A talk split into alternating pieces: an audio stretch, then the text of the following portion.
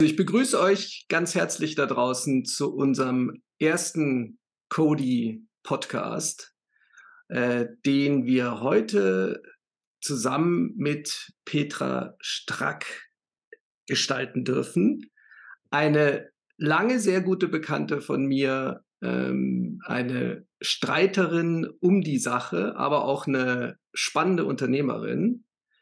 Und wir haben uns im Vorfeld zu diesem äh, Podcast kurz äh, unterhalten und genau wie sie ist sie, äh, genau wie ich, Entschuldigung, ist sie Löwin vom Sternzeichen.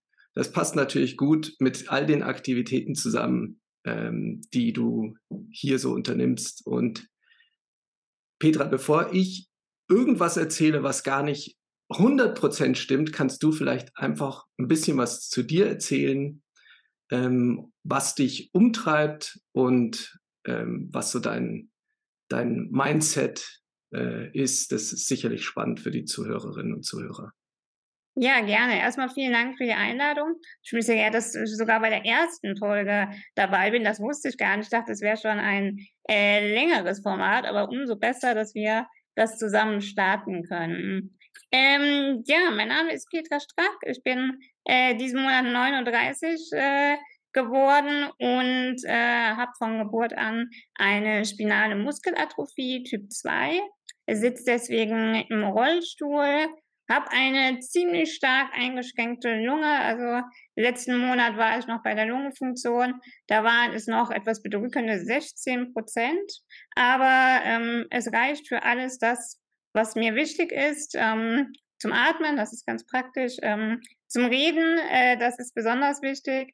Und äh, eben auch dafür, dass ich in den letzten Jahren äh, eine, ein Unternehmen aufgebaut habe, zusammen mit meinem Mann, äh, was anderen Menschen mit Behinderung eben auch ermöglicht, selbstbestimmt zu leben. Denn das ist ein Thema, was mir persönlich sehr am Herzen liegt.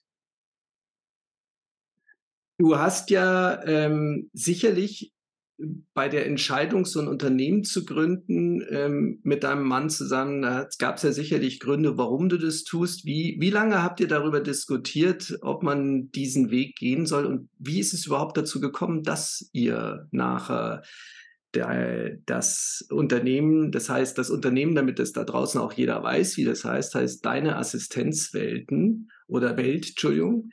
Ähm, wie kam es dazu, dass ihr äh, unternehmerisch euch da engagiert? Das war eigentlich ganz lustig. Wir waren mit einem anderen Pärchen äh, im Urlaub in Griechenland, wo wir wahnsinnig viel und gut gegessen haben. Wir haben eigentlich den ganzen Urlaub immer nur gegessen oder geplant, wo wir essen gehen. Und wenn wir mal nicht über das Essen geredet haben, dann haben wir damit rumgesponnen, dass wir eigentlich zu viert einen Assistenzdienst gründen könnten, sollten, müssten weil es eben gerade damals noch nicht so viele Angebote gab in der Richtung und die, die es gab, waren von der Qualität her, sagen wir mal, gemischt unserer Ansicht nach. Ähm, und wir hatten eigentlich so alle Kompetenzen zusammen, die es brauchte. Also wir waren zwei Psychologen, ich und der ähm, einer der, der anderen Partner. Äh, mein Mann ist Jurist und die andere, die vierte im Bunde, arbeitete schon bei einem Assistenzdienst. Also eigentlich hatten wir alles zusammen und da ist so die Idee geboren worden. Letztlich haben wir uns dann getrennt für die Gründung entschieden. Also das Pärchen hat gegründet, wir haben gegründet. Ähm, aber die Idee ist in der Tat in dem Urlaub damals entstanden. Mhm. Da sieht man mal, äh, auf welche Ideen man kommt, wenn man gut und viel isst. Sag mal, ähm, das ist ja sicherlich eine regionale Geschichte, die ihr da anbietet. Oder macht ihr das äh, bundesweit? Also in der Theorie sind wir bundesweit, aber wir fokussieren uns ähm, aus ja organisatorischen und Qualitätsgründen schon auf die Region, wo wir eben zu Hause sind, sprich in Nordrhein-Westfalen. Also ähm, mein Mann und ich wohnen in Bonn, äh, die Teamkoordinatoren wohnen auch alle in Bonn, da allerdings verstreut äh, in ganz NRW, weil unser Gedanke halt schon ist, dass man eben auch mal ein Teammeeting vor Ort machen können sollte. Und wenn man dafür erst 400 Kilometer fahren muss, dann ist das ein bisschen schwieriger. Mhm. Grundsätzlich hat uns aber Corona gezeigt, dass sehr viel auch digital äh, möglich ist. Von daher, wir haben auch Teams in Mainz, in Marburg, in Landau. Also es ist auch ein bisschen verteilter, aber wir bemühen uns grundsätzlich schon, dass wir eher wohnortsnah dann die Teams auch äh, versorgen können. Mhm. Und da arbeitet ihr mit, äh, mit den Krankenkassen, mit den Sozialämtern, mit allen zusammen. Wie muss ich mir das vorstellen? Ähm, bei euch kommt eine Anfrage von einem behinderten Menschen, der sagt, okay, ich brauche eine Assistenzkraft. Äh, könnt ihr mir da jemanden vermitteln? Wird er dann bei euch angestellt äh, und äh, ihr rechnet das mit den Krankenkassen oder mit den Sozialämtern der jeweiligen äh, Kundinnen und Kunden ab oder wie, wie mhm. funktioniert das? Also bei den Fällen, wo jemand auf uns zukommt und sagt, hey, ich wohne bisher bei den Eltern oder in einer Einrichtung, äh, wie auch immer, habe noch gar keine äh, Assistenz, äh, möchte das aber gerne, ähm, könnt ihr mir helfen? Da äh, übernehmen wir zuerst eben einmal die komplette Beratungsleistung. Also wir schauen uns an, welchen Bedarf hat der Kunde, wie viele Stunden pro Tag muss der versorgt werden. Wir sind ein bisschen spezialisiert auf rund um die Uhr Versorgungen, haben auch ein paar Kunden, wo dann vielleicht mal nur 12 oder 16 Stunden am Tag sind, aber wir würden jetzt keinen Kunden nehmen, wo es nur zwei oder drei Stunden irgendwie am Tag sind. Da gibt es andere Dienste für, aber unsere Spezialität ist wirklich die rund um die Uhrversorgung von Menschen mit wirklich einer sehr hohen ähm, Einschränkungen, also mit Muskelerkrankungen. Äh, speziell äh, haben wir sehr viel auch querschnittsgelähmte Menschen, ähm, die halt meistens dann rund um die Uhr eine Versorgung brauchen. Ja, und dann geht der Spaß los. Dann stellen wir zusammen mit dem Kunden die Anträge. Da wir so über rund 23.000 Euro im Monat an Kosten reden, äh, schreit überraschenderweise kein Sozialamt oder sonstiger Kostenträger, juhu, das machen wir sofort und gerne, sondern das hat in der Regel ziemlich lange Diskussionen, Anträge hin und her, Widersprüche, Erklärungen und so weiter zur Folge. Von daher nehmen wir auch so ungefähr ein halbes Jahr als Vorlauf. Also wenn jemand sagt, ich habe hier eine Wohnung und will da morgen einziehen, dann ist das schön. Aber das wird in den allerwenigsten Fällen funktionieren, weil es einfach einen gewissen Vorlauf braucht, dieses ganze ähm, Antragswesen erstmal zu begleiten. Das hängt natürlich auch viel von der Behörde ab, wie schnell die ist. Und dann brauchen wir aber auch eine gewisse Zeit, um das Team zusammenzustellen. Also wir stellen für jeden Kunden individuell ein Team zusammen. Der sagt uns dann, welche Vorlieben oder ähm, Präferenzen er so hat. Also braucht er jemand mit Führerschein? Ähm, äh, ist Raucher, Nichtraucher ein Thema? Hat der Kunde vielleicht Haustiere, äh, die wir berücksichtigen müssen wegen Allergien bei den Mitarbeitern? Also das ist ein relativ breites Spektrum. Und natürlich müssen wir auch gucken, dass einfach die Chemie passt. Ne? Mhm. Ne? Also einem 19-jährigen Mädel im Rollstuhl würde ich jetzt wahrscheinlich seltener jemanden Mitte 50 vorbeischicken, sondern würde halt gucken, außer derjenige ist sehr jung geblieben im Geist, so wie du, sondern würde halt gucken, dass es möglichst ähm, dann eben auch passt von der Chemie her. Ne, das, also man muss ja, das ist auch nicht die Erwartung, dass man Freunde wird, aber man muss halt irgendwie miteinander klarkommen, weil man ja schon sehr viel Zeit miteinander verbringt. Bei einer Vollzeitstelle sind das halt im Durchschnitt 40 Stunden die Woche. Ja, da sprichst du ja einen guten und einen ganz wichtigen Punkt an, und zwar das Thema Assistenz. Ja, also ich sage jetzt mal, es gibt ja dieses, diese, diese Unterscheidung zwischen professionell Pflegenden, also die das äh, als Ausbildung gelernt haben, und eben Assistenzkräften, also angeleiteten, angelernten Kräften. Aber viel wichtiger, und das betrifft ja eigentlich beide Berufsgruppen, also eigentlich alle, die in dem Gesundheitswesen äh, am Menschen arbeiten, ist ja die Begrifflichkeit Assistenz, ja, assistieren. Wie sucht ihr denn ähm, eure Mitarbeiterinnen und Mitarbeiter aus, ob sie, sage ich jetzt mal, deinen oder euren Ansprüchen auch in dem Verständnis von Assistenz äh, mhm. gerecht werden, damit ihr sie vermittelt kriegt? Ja, also wir achten halt schon darauf, dass bei den Bewerbungsgesprächen, äh, wo wir die Mitarbeiter im Vorfeld kennenlernen, bevor wir sie auch an die Kunden weiterleiten, also dort vorstellen, ähm, dass wir da ganz klar machen, was unsere Vorstellung von Assistenz ist und auch, dass es keine Betreuung ist. Mhm. Ja, also mal kurz zur Abgrenzung. Bei der Betreuung gibt es eben jemanden, der betreut, zum Beispiel eine Kindergärtnerin, betreut ihre Kinder und da würde ich auch davon ausgehen, die weiß im Normalfall besser, was für den Dreijährigen gut ist, als der Dreijährige selber. Das ist bei Menschen mit Behinderung, die volljährig sind und so weiter, aber eben eine andere Nummer, sondern wir wissen selber genau, was wir brauchen und was für uns gut ist. Und der Assistent hat eben keinerlei pädagogischen Auftrag. Das ist so ein bisschen unsere Gebetsmühle. Es gibt keinen pädagogischen Auftrag. Wenn der Kunde bis vier Uhr morgens wach sein will und sich da fünf Bier reinzischen will, dann ist das seine Entscheidung.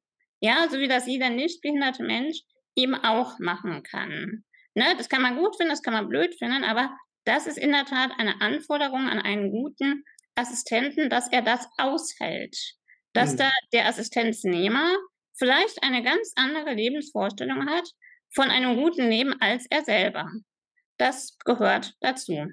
Und das machen wir im Vorstellungsgespräch äh, eben auch deutlich, diese, diese Vorstellung. Ähm, es gibt da eine Willkommensmappe, wo das auch nochmal ähm, sehr klar kommuniziert wird. Ähm, und äh, ja, dann muss eben die Zusammenarbeit zeigen, ob der Assistent äh, das auch so leben kann und möchte. Und wenn du jetzt so auf deine letzten sieben Jahre Unternehmerin äh, zurückschaust und äh, die vielen, vielen Bewerbungsgespräche, die du sicherlich geführt hast, äh, würdest du sagen, die Möglichkeit, diese Menschen zu finden, die als Assistentin oder als Assistent arbeiten wollen, dass sich das verändert hat oder ist es gleich geblieben in unserer Gesellschaft? Das hat sich radikal verändert, weil der Arbeitsmarkt sich verändert hat. Also wenn ich zurückdenke, ich bin vor, lass mich überlegen, ähm, 2006 bin ich nach Bonn gezogen. Das ist jetzt ähm, schon äh, 17 Jahre dann, äh, dann her. Aber damals habe ich, um mein neues Team zu finden, eine mini, mini, mini, mini kleine Anzeige in die Zeitung gesetzt, irgendwie zehn Wörter umfassend. Ja. Rollstuhlfahrerin sucht äh, Unterstützung im Alltag, sowas. Ja, ich konnte mich vor Bewerbungen nicht retten. Ich musste mein Handy irgendwann ausmachen, weil ich nicht mehr konnte, weil so viele Leute angerufen haben. Ähm, wenn ich heute sowas machen würde, hätte ich gar keine Resonanz, vielleicht einen Minijobber. Ja, mhm. also der Arbeitsmarkt ist komplett anders geworden, was verschiedene Gründe hat. Zum einen ist halt der Arbeitsmarkt an sich anders, also auch die Gastro und so weiter, die haben ja alle Personalmangel. Ähm, und dann ist es aber natürlich auch so, dass es inzwischen viel mehr, glücklicherweise, äh, viel mehr Menschen mit Behinderungen gibt, die mit Assistenz leben, sodass einfach äh, ja, die, die vorhandene Menge an Assistenten aufgesaugt wurde. Ne? Mhm. Und dass da einfach dann nicht mehr so ein Überangebot da ist, wie es früher eben war. Und das macht die Personalsuche natürlich deutlich schwieriger heutzutage. Jetzt hast du ja erzählt, dass ihr äh, vorwiegend in der rund um die Uhr-Versorgung tätig seid, in wirklich schwer und schwerstbehindert, bei schwerstbehinderten Menschen. Ähm, geht das auch in dem Bereich? Du weißt, Cody ist äh, vor allen Dingen aus, in dem außerklinischen Intensivsektor äh, unterwegs. Geht das auch in den Bereich der äh, außerklinischen Intensivpflege hinein, also mit Beatmung und dem ganzen äh, Drumherum? Absolut. Ich habe ja vorhin schon selber kurz äh, anklingen lassen, meine Lunge nicht die beste. Ich bin selbst schon seit, Gott, ich muss überlegen, mein erstes Atemgerät habe ich mit zwölf Jahren bekommen und so wirklich, dass ich jede Nacht äh, und so weiter mache, ist jetzt auch schon boah, viele, viele Jahre, ähm, äh, dass es so, so ist und so sein muss.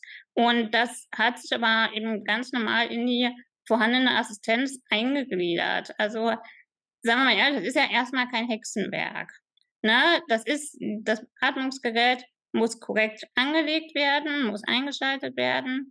Ähm, und wenn ich husten muss, weil ich mich am Speichel verschlucke oder erkältet bin, was auch immer, muss es abgenommen werden, es muss abgeklopft werden. All diese Sachen, das kann man ja jemandem beibringen. Ne? Die, die Mädels, die bei mir arbeiten, sind ja alle nicht dumm, sondern ich habe die ausgewählt, weil sie eben schlau sind und mhm. weil sie pfiffig sind und weil ähm, ich vor allem Experte meiner eigenen Erkrankung und Behinderung bin und natürlich im Vorfeld, bevor diese ähm, schwierigen Situationen, wo ich ja, wenn ich huste und nicht mehr so viel erklären kann, ähm, dass ich natürlich vorher alles erkläre, was dann in diesen Fällen zu tun ist.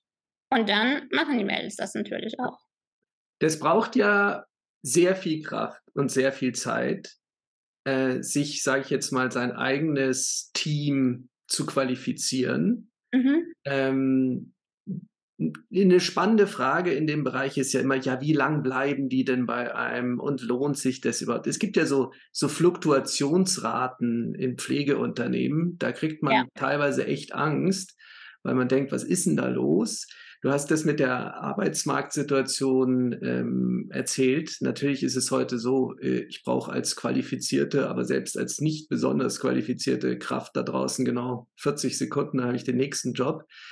Ähm, wie ist es in, in deinem Team, beziehungsweise wie, wie ist es bei eurem Pool an Mitarbeiterinnen und Mitarbeitern? Sind dies, sind da viele sehr lange schon dabei oder habt ihr da einen Wahnsinnsbahnhof, den ihr immer von links nach rechts schieben müsst? Also natürlich ist die Fluktuation höher als, ich sage jetzt mal, bei einer, bei einer Deutschen Telekom oder sowas. Ne? Ähm, einfach weil es Jobs sind, die eben häufig als Nebenjob für Studenten, äh, für eine Übergangsphase und so weiter sind. Ähm, grundsätzlich ist aber in der Tat die Fluktuation oder umgekehrt die Verweildauer in den Teams für uns auch ein, ein Messgrad der Zufriedenheit ähm, mit der Situation beim Kunden. Da kann ich sehr stolz sagen, dass äh, ähm, ich bin vor 17 Jahren nach Bonn gezogen und zwei Mitarbeiterinnen des ursprünglichen Teams sind immer noch da. Also die sind seit 17 Jahren bei mir, ähm, nur noch im Minijob, weil die natürlich auch irgendwas weiterentwickelt haben und so weiter. Aber ähm, die sagen halt auch, die wollen auch nicht weg. Die kommen nach Schwangerschaften und so weiter wieder. Also ja, das ist äh, forever quasi. ähm, und auch die anderen Teammitglieder, also so im Durchschnitt sind die Leute bei mir zwischen fünf und zehn Jahren, was schon eine ziemlich lange Zeit ist, gerade auf dem heutigen Arbeitsmarkt und halt speziell in der Assistenz. Und da behaupte ich auch einfach mal, dass das damit zu tun hat, dass ich gut kommuniziere mit den Leuten, ähm, sowohl wenn es gut läuft, als auch wenn es Probleme gibt. Und dass man es mit mir, glaube ich, ganz gut aushalten kann. Ja, du sprichst ja ähm, ein ganz spannendes Thema an in dieser Beziehung, sag ich mal, in dieser Kunden- und Assistenten- oder äh, Personalbeziehung. Äh, ja. Äh, eigentlich äh, führst du ja neben deinem normalen Unternehmen in deiner eigenen Assistenz ein Mikrounternehmen. Ne? Du ja. hast, äh, du bist äh, die, die Empfängerin der Dienstleistung und gleichzeitig organisierst du dir das auch nach deiner Fasson und äh, einen ganz wesentlichen Punkt hast du angesprochen, du sicherst die Qualität. Also das ist auch meine Überzeugung übrigens, Petra. Die beste Qualitätssicherung ist natürlich der behinderte Mensch selber und niemand anders. Kein medizinischer Dienst, kein Facharzt, keine Fachpflegekraft, sondern du weißt genau selber, äh, was gut ist und was nicht gut ist. Und nicht alles, was auf dem Papier gut sein sollte, ist auch gefühlt gut. Das wissen wir beide auch. Ja, ja. Äh, da zitiere ich gerne Paul Diesener, ein sehr guter Freund von mir, der immer sagt, es gibt auch medizinische Unvernunft. Ja, ähm, und da sprichst du was ganz, äh, was ganz Spannendes an. Also diese, diese hohe Qualität und hohe Bindung auch in so einer Mikrounternehmensstruktur, wie das ja die Assistenzmodelle sind. Ja. ja die ich habe dir erzählt, als wir äh, äh, das Vorgespräch geführt haben, dass ich ja über Assistenz äh, überhaupt in die Krankenpflege gekommen bin. Ja, ich habe ja genau das, was du beschrieben. Ich habe als Student einen Studentenjob gesucht und bin in persönlicher Assistenz gelandet ähm, und war letztendlich von der Sinnhaftigkeit äh, und von der Spannung und spannenden Tätigkeit auch äh, so begeistert, dass ich in die Krankenpflege gegangen bin. Ja, aber ich dachte, okay, da muss noch ein bisschen mehr Professionalität in, in nachher in dem Pflegerischen rein. Äh, und das hat dazu geführt, dass ähm, ich bis heute äh, keinen sinnhafteren Beruf eigentlich finden kann als Pflege oder Assistenz, äh, weil du ja immer eine auch direkte Rückkopplung hast, indem du eben nicht nur mit, sondern auch an Menschen arbeitest.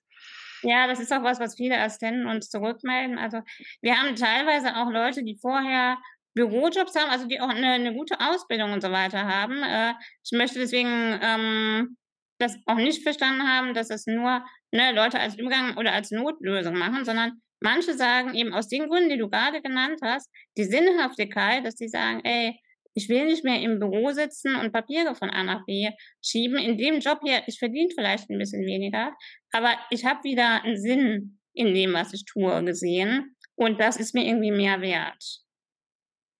Wenn du jetzt nochmal, wenn wir vielleicht nochmal ein, ein, einmal auf das Thema Qualität eingehen. Mhm. Du hast ja sicherlich ähm, neben Laienkräften, also Assistentinnen und Assistenten, auch mal, sage ich jetzt mal so, klassische Vollprofis äh, in der Versorgung gehabt.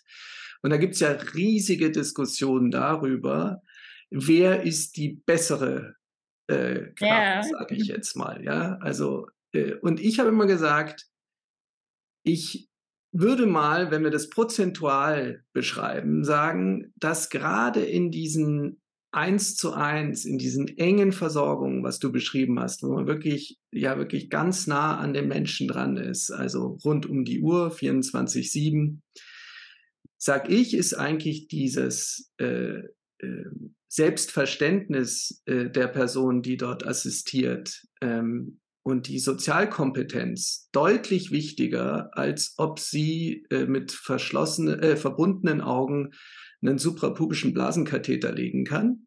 Äh, denn die Beziehung und die meiste Zeit ist man ja wirklich im Kontakt und im Austausch in in einer emotionalen äh, Arbeit eigentlich drin und nicht in einer, sage ich jetzt mal, fachpflegerischen. Wie, wie siehst du das?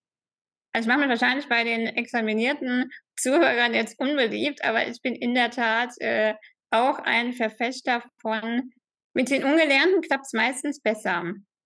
Einfach aus dem Grund, also ich hatte auch mal zwischendurch, quasi durch Zufall, äh, einen examinierten, einjährig, dreijährig, was auch immer, ähm, mal im Team. Das funktioniert manchmal, aber ich musste den Leuten erstmal Sachen austreiben. Das, was sie nämlich in der professionellen Pflege, im Krankenhaus oder im Pflegedienst gelernt haben, das funktioniert für mich nicht. Ich brauche, möchte, will keine Dokumentation, wo aufgeschrieben wird, wie viel ich trinke und ob ich auch dieselbe Menge am Pipi wieder rausgemacht habe. Das wird schon so stimmen, mein Körper kriegt das hin. Ja, und ich brauche niemanden, der da irgendwie Buch drüber führt oder der mir sagt, oh, heute hast du aber wenig getrunken. Ja, das merke ich selber. Und genauso wenig wie, wie du wahrscheinlich möchtest, dass jemand sagt, mal, das ist noch ein Bier? Oder bist du sicher mit der Sahnetorte? Ne? Möchten wir Menschen mit Behinderung das genauso wenig. Nochmal kein pädagogischer Auftrag. Und das ist eben bei den Fachleuten manchmal so tief drin, weil es natürlich auch in anderen Settings notwendig ist, das so zu machen. Ne, bei einer dementen Bewohnerin, ja, die sollte man ans Trinken erinnern, definitiv. Ne? Aber bei mir eben nicht.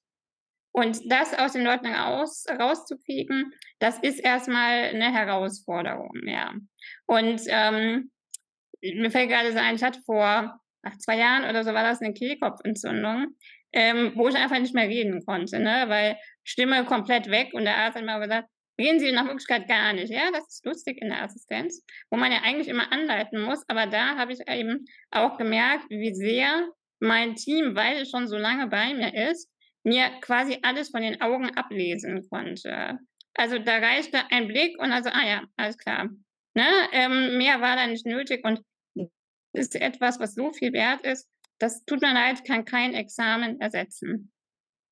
Nee, das meine ich ja. Das ist auch nicht lernbar sondern es ist ja, ja eine, eine Gabe, die man mitbringt oder nicht. Ähm, was ich äh, glaube, ähm, weil du jetzt sagst, du machst dich bei den professionell Pflegenden unbeliebt, tust du gar nicht, sondern sie sind, sie haben eben in der Klinik oder im Pflegeheim oder wo auch immer einen ganz anderen Auftrag. Ja, sie ja. sind da darauf, dazu verpflichtet, eben jedes Tröpfchen zu dokumentieren, ja, was sie ja gar nicht glücklich macht, äh, sondern äh, äh ja, es einfach wird von ihnen verlangt. Und wir haben das und ich habe das oft erlebt, dass Menschen, die aus dem Stationären kommen in die Außerklinische, die brauchen ihre Zeit, um diesen, um diese andere Welt kennenzulernen, ja. um eben in die Assistenz reinzukommen.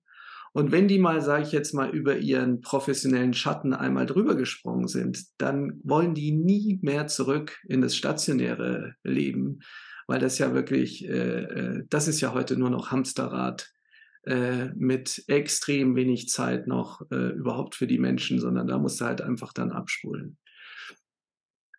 Petra, wir haben ja ein, ein äh, ich will sagen, fast schon Reizthema in der außerklinischen Intensivpflege, das geliebte äh, GKV IPREG. Ähm, und, und, und das hat natürlich auch einen Impact auf euch, auf eure Arbeit und vor allen Dingen, das wissen da draußen nicht alle, äh, auf das Thema Assistenz, professionelle Assistenz beziehungsweise Assistenz bei Menschen, die eben von äh, quasi intensiv, außerklinischer Intensivpflege abhängig sind. Vielleicht kannst du unseren äh, Zuhörerinnen und Zuhörern mal erzählen, was das für deine Arbeit bedeutet, was jetzt auch die Umsetzung im Rahmen der Bundesrahmenempfehlung, also die, die Regeln, wie nachher die vertragliche Konstellation zwischen Leistungserbringern äh, und Leistungsträgern aussieht. Vielleicht kannst du denen mal erzählen, was dieser fachpflegerische Anspruch auch auf, an Assistenzkräfte für deine Arbeit, für eure Arbeit, aber vor allen Dingen für eure Kundinnen und Kunden für einen Impact haben. Ja, also das ist momentan eine wirklich gefährliche Situation für die Versorgung vieler Menschen mit Behinderungen, äh, muss ich sagen. Ähm, einfach aus dem Grund, die bisherige Situation war so, dass äh, viele Menschen mit Behinderung so ein, ein Mischmodell haben. Ja? Also der, der Kostenträger ist zum Teil der überörtliche Sozialhilfeträger, zum Beispiel in NRW, LVR und LWL, die Landschaftsverbände. Und zu einem bestimmten Anteil, zum Beispiel äh, in der Nacht wegen einer nächtlichen Beatmung, dann eben auch die Krankenkasse als SGB-5-Leistung außerklinische Intensivpflege. Ähm, bisher und als häusliche Krankenpfleger. Und das hat auch viele Jahre immer wunderbar funktioniert äh, im Rahmen der persönlichen Budgets. Die Krankenkasse erstattet dann bei einem trägerübergreifenden Budget einfach dem Kostenträger, dem örtlichen Sozialverträger äh, für die Anzahl an Stunden äh, den bestimmten Betrag. Alles geregelt läuft mit Laienkräften. Das IPREC neu definiert, dass es nur noch dann außerklinische Intensivpflege ist, wenn eine Fachkraft dreijährig examiniert plus äh, Erfahrung in der Beatmung intensiv und so weiter hat. Und diese Leute gibt es schlichtweg nicht am Markt. Das heißt, äh, wenn die Voraussetzung ist, dass es nur noch dann außerklinische Intensivpflege ist, und so definieren die Krankenkassen, allen voran die Techniker das momentan, ähm, wenn es nur noch dann außerklinische Intensivpflege ist, wenn eine Fachkraft drin ist, dann würde das bedeuten, dass all diese Leute aus der außerklinischen Intensivpflege rausfliegen. Frage ist natürlich, weil der Bedarf logischerweise weiter besteht, wer übernimmt denn dann die gesamten Kosten, die ja weiter entstehen? Und ich habe das mal ein bisschen hochgerechnet, das ist nur Pi mal Daumen. Ähm, aber ich kenne ja ungefähr unseren Marktanteil. Ich weiß, wie viel Anteil bei uns die Krankenkassen machen. Ich schätze für nur Nordrhein-Westfalen das Ganze auf 50 Millionen Euro im Jahr, die sich von den Krankenkassen zu den örtlichen Sozialhilfeträgern, damit zu den Kommunen, die ja eh schon finanziell mit dem Rücken zur Wand stehen, bewegen würden. Und für die Menschen mit Behinderung ist das Drama eben, die könnten in der Problematik sein, dass sie vom Sozialhilfeträger unter Druck gesetzt werden, nimm dreijährig Examinierte, in Klammern, die es aber ja nicht gibt, ähm, weil sonst müssen wir zahlen. Und das ist eine Klemme, die für die Kunden, die wir haben, momentan ganz existenzielle Ängste auslöst, ja. Weil keiner von denen kann ohne Assistenz überleben. Und äh, wenn das wegfällt, dann ist das ein, ein ganz unmittelbares, lebensbedrohliches Problem. Hm. Und was ratet ihr euren äh, Kundinnen und Kunden, was sie tun sollen? Also wir haben für unsere Kunden jetzt schon soweit alles erstmal geregelt. Wir haben erstmal die Landschaftsverbände alarmiert. Ähm, die sind natürlich nicht amused, weil die eben diese Kosten, warum auch immer vorher nicht auf sich zukommen äh, haben sehen, jetzt aber alarmiert sind und das natürlich auch abwenden wollen. Ähm, wir haben mit Rechtsanwälten Kontakt aufgenommen, die dann sofort einstweilige Verfügungen reinknallen können, wenn die Kassen anfangen, das Ganze abzulehnen. Und wir haben aber zum Glück auch schon von einem Landschaftsverband die Zusage, dass sie die Lücke übernehmen werden, bis geklärt ist, wer es wirklich machen muss. Ja. Also seid ihr da gerüstet und interessiert, interessiert sicherlich äh, den einen oder anderen hier als äh, Zuhörerin oder Zuhörer, äh, dass man das natürlich, dass es da Lösungen gibt.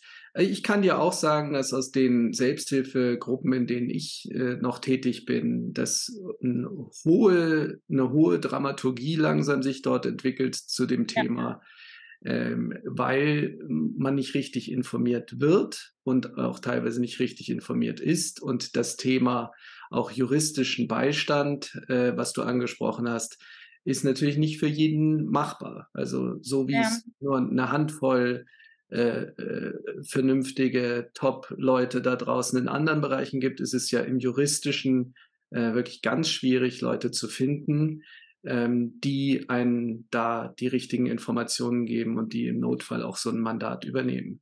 Ja, ja und die Rechtslage ist ja auch schwierig. Also ich verstehe ein bisschen schon die Kassen, die sagen, naja, da steht drin, Pflegefachkraft.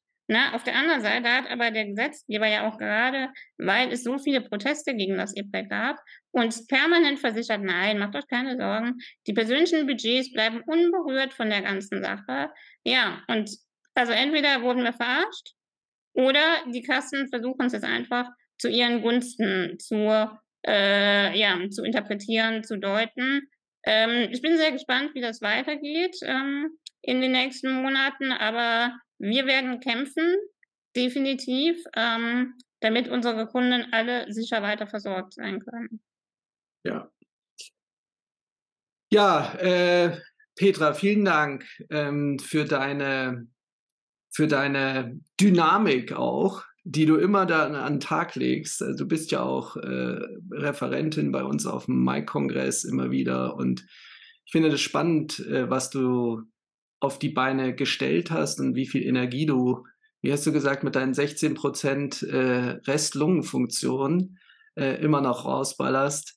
Es ist sehr inspirierend, äh, dir zuzuhören und äh, zu sehen, äh, wie du für die Sache kämpfst und ähm, der, der Selbstbestimmung und dem Selbstbestimmtsein ähm, auch diesen Stellenwert einräumst, der völlig klar bei gesunden Menschen in Anspruch genommen wird und bei behinderten Menschen immer mit gewissen Fragezeichen, äh, so scheint es zumindest, versehen wird.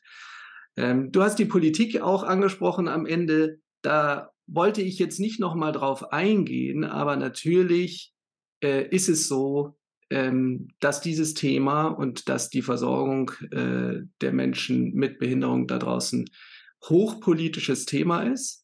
Ja, und äh, dass die Politik sich da auch nicht äh, raus, rausziehen kann nach dem Motto, wir haben aber so viel andere, viel wichtigere Themen, als um jetzt um uns äh, irgendwelche Assistenzkräfte zu kümmern. Und insofern äh, kannst du versichert sein, dass du nicht alleine kämpfst. Es gibt viele Streiter.